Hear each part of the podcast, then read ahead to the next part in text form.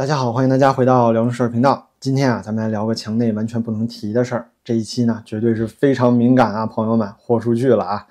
中国国家安全部官方发文说了这么一句啊惊天地泣鬼神的话，什么呢？他们说啊，唱衰中国经济就是在攻击和否定社会主义制度。这话什么意思啊？这攻击和否定社会制度，刚好呢对应的就是中国刑法里一百零五条颠覆国家政权罪。这条罪名啊，其中正好包括攻击和试图推翻社会主义制度，刑罚呢可以从三年以下有期徒刑，一直到十年以上或者无期啊。这可一点都没开玩笑啊！国安部官方啊给大家下了一个定论，就从十二月十五号这一天开始呢，您如果啊在网上发表不看好中国经济的言论，那就可能直接和颠覆国家政权罪挂上钩了。而且啊，这可不是中宣部或者这些官媒大喇叭的口炮。而是实实在在的由中国国家暴力机构啊拥有直接执法权的国安部亲口说出来。你也知道啊，这国安部的执法权呢，跟警察是一样的，甚至啊有些地方更大。根据中国国家安全法规定呢，国安是可以在不通过检察院批准的情况下，直接行使侦查、拘留、预审和逮捕的行为。怎么样，炸裂不炸裂？你现在去翻看一下啊，国安部的下属部门十八个局啊。这里面有反间谍的，有管情报的，有反恐的社会调查局，还有港澳台情报局。可是就没有哪个局啊是分管经济的。这国安部什么时候还有经济职能了呢？那以后啊，经济就别归国务院李强管了，直接给国安部陈以新不就行了吗？正好啊，他也是咱们一尊当初在浙江时候的老部下，是地地道道的习家军人马。现在呀，你这么个国安部居然都下场管经济，还搞这个啊恐吓威胁这一套。是不是有点争宠的意思啊？如果说啊，按照国安部这个逻辑，唱衰经济呢，就是影响经济安全，而经济安全呢，就是国家安全。那这里我就想问了啊，经济安全会不会影响文化安全、意识形态安全？会不会影响到教育安全和财政安全？那要这么说来啊，是不是全国所有的部委全都可以管经济啊？那不就乱套了吗？而且啊，国安部下场管经济，与其说呢是这个习家军的老将陈毅新出来争宠。给一尊啊站台唱响中国经济，还不如说呢，这特别像低级红和高级黑，中宣部啊都给直接跨过去了，让这么个手握刀把子的暴力机构啊来管宣传，枪口啊指着你后背，逼着你说中国经济回升向好，这不是比现在的中国经济还要更吓人吗？那以后啊墙内媒体环境得是个什么样？咱举个例子啊，如果说呢，您今天去国内的 B 站或者抖音平台发一条视频啊，讲中国经济。您也不用加什么自己的分析啊，您就照搬原样的说说统计局的数据，连续两个月 CPI 物价下降，生产者价格指数 PPI 连续十一个月同比下降，中国进入通货紧缩，那不就是妥妥的唱衰中国经济吗？难怪啊，现在统计局都出马说要跟着一起唱响中国经济，未来要乐观解读统计数据了。过去这一年啊，就算统计局把吃奶的劲儿都使出来了，可是端出来的这盘数据啊，最后看着不还是不行吗？如果聊房地产呢？全国百城二手房价格连续十九个月下跌。二零二三年啊，全年新房供应量比这个新生儿的数量都多。史上最强的楼市刺激政策九月份出台，结果呢，这房地产市场啊，传统旺季金九银十还是惨败。这些都是事实啊。就算照着念这些新闻啊，那都是妥妥的唱空中国经济。那再说这个资本市场啊，聊咱们大 A 那就更危险了。今年啊，全球表现倒数的股票市场前三位，毫无悬念是被咱们 A 股给包揽了。上证指数、深成指再加上恒生指数，这就是跌幅前三名啊！您再看看外面的市场啊，几十年前这印度股市跟咱中国大 A 一样，那都是三千点，现在啊，人家都破七万点了，哎，咱们还是三千，应了习主席那句话了啊，果然是稳中向好啊，真是太稳了哈，老哥。再看看欧洲、美国啊，甚至是日本股市，居然都在突破历史新高。您说这还怎么聊？现在呀，我觉得 A 股这两个字儿就代表着中国经济有多衰。要是唱空中国经济算犯法，我觉得 A 股这两个字儿就最违法。证监会呢，就是那个颠覆国家政权的主要犯罪组织。那就业、工资水平什么的就更没得聊了。年轻人啊，失业率数字统计局都没有了。那咱们爱国青年还怎么唱多呀？我倒是找到一个角度。现在呀，外卖小哥、快递员、滴滴打车的司机啊，倒是非常火爆。平均学历水平啊，恨不得都干到研究生以上。这高材生为老百姓做基础服务啊，是不是显得咱们国家人才济济呀？正能量了吧？可是啊，我要这么说，那他们还得怪咱们是低级红高级黑，还是说咱们唱空经济？哎呀，又犯法了，又是颠覆国家政权，这也太费劲了，朋友们。您说啊，现在在墙内做财经自媒体，那还能聊点啥？就剩一条路安全了，就去啊买一份人民日报或者环球日报啊，照着念，这就符合他们的要求了。正好呢，迎合了最近中央工作会议里提出来的精神，要咱们所有中国人啊一起努力，畅想中国经济。那光说不行，还得练呢。现在正好，哎，国安部啊下通知了，告诉你唱空中国经济呀，都可以定罪了，最高可以判无期的颠覆国家政权罪啊。各大媒体平台啊，开始发私信通知所有的自媒体博主呢，必须严格注意言论尺度，切勿发表啊任何唱衰中国经济的言论。咱们这也是有图有真相。上次啊，我也聊过，咱们习尊主席呢，经济会议里都说了，未来中国经济的工作重点是什么呀？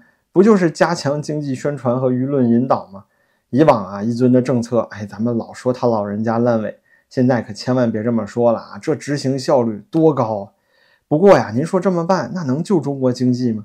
哪个中国人不知道“此地无银三百两”的故事呢？现在啊，倒好，他们跳出来逼着大家说中国经济好，这就等于是自己承认了呀。更可怕的是啊，还说明了政府难道没别的救市方法了吗？像是咱们之前说过的，这经济问题这么棘手啊，解决不了，那就把点出这些问题的人都解决了，那不就行了吗？反正啊，中国老百姓在他们眼里一直都是乌合之众。无脑的小粉红和老粉红们，只要宣传口啊，把这碗迷魂汤给灌足了，就算这些小粉红啊一个个失业破产，那也都只能怪自己无能，是不是？你不能说是国家不给力。可是啊，这些乌合之众，他也救不了中国经济啊。这些人呢，本身大部分就是中国底层，不是物质上的底层啊，就是文化底层。政府宣传呢，他们肯定是相信，可是兜里没钱就是啊，或者脑子里他有知识去投资吗？每一次经济循环的规律里啊，从底部开始把市场托起来的，往往都是那些别人疯狂我冷静，别人恐惧我疯狂的聪明人。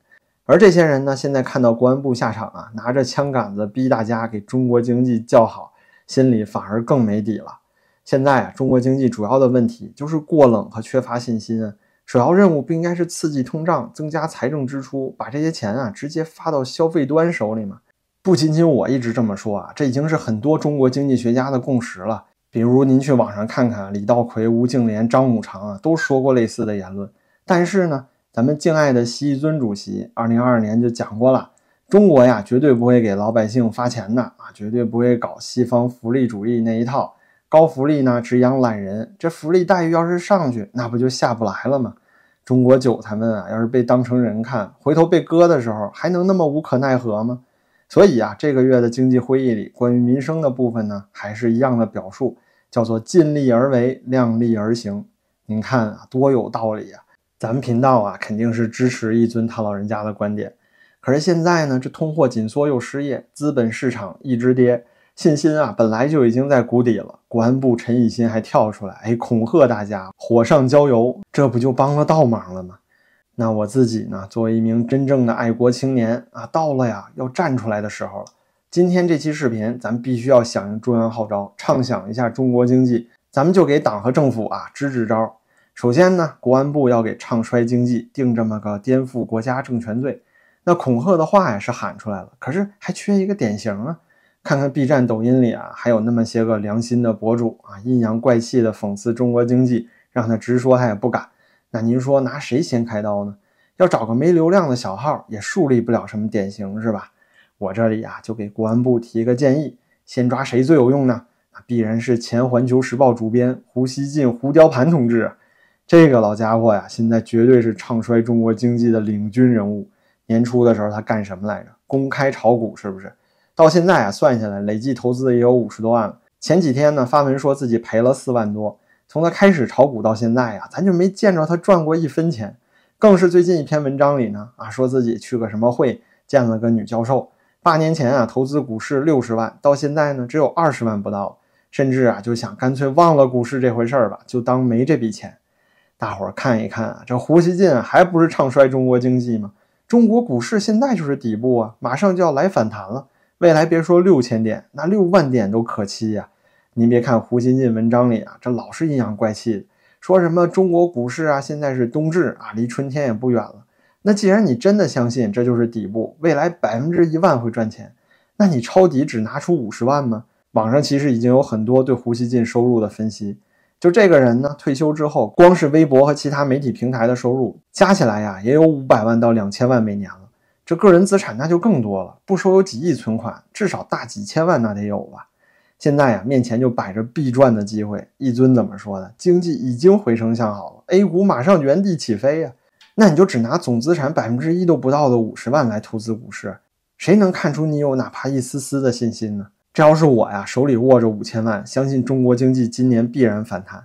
那别说是这五千万都投进股市，就是把财产全抵押了，再投他五千万，我也愿意啊！白给赚钱的机会谁不要啊？是不是？结果呀，胡锡进怎么干的？就是抠抠缩缩的，哎，不愿意拿钱出来，同时呢，还在自己几千万粉丝的平台里啊，公开持续的宣传这一年里自己怎么在股市里赔钱。朋友们，这等唱衰中国经济的老贼啊，公安部还不抓？难道留着过年吗？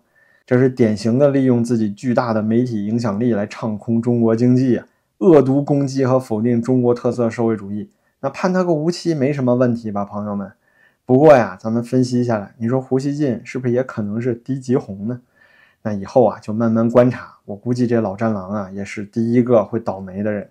总之呢，这典型咱们是先找好了，那怎么把中国经济给唱响呢？我这一计呀，当然是不能只说一半了。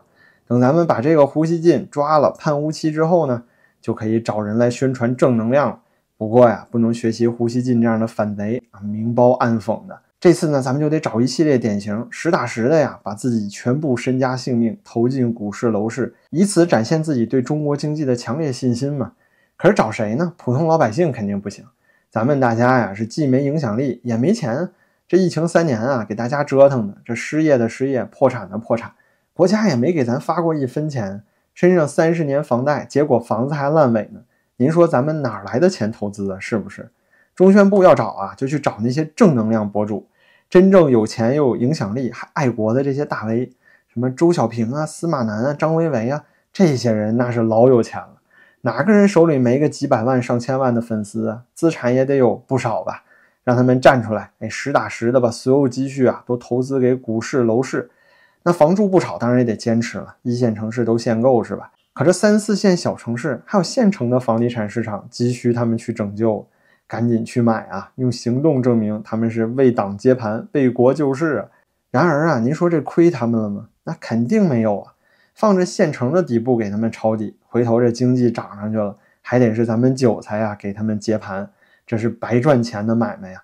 而且呢，像是周小平啊、司马南这些人的钱都投进去之后，继续发动爱国小 V，比如说微博上的上帝之鹰啊、卢克文啊、地瓜熊老六什么的，到时候一起梭哈股市楼市，集体救市，那这中国经济的热乎劲儿不就给炒起来了吗？对不对？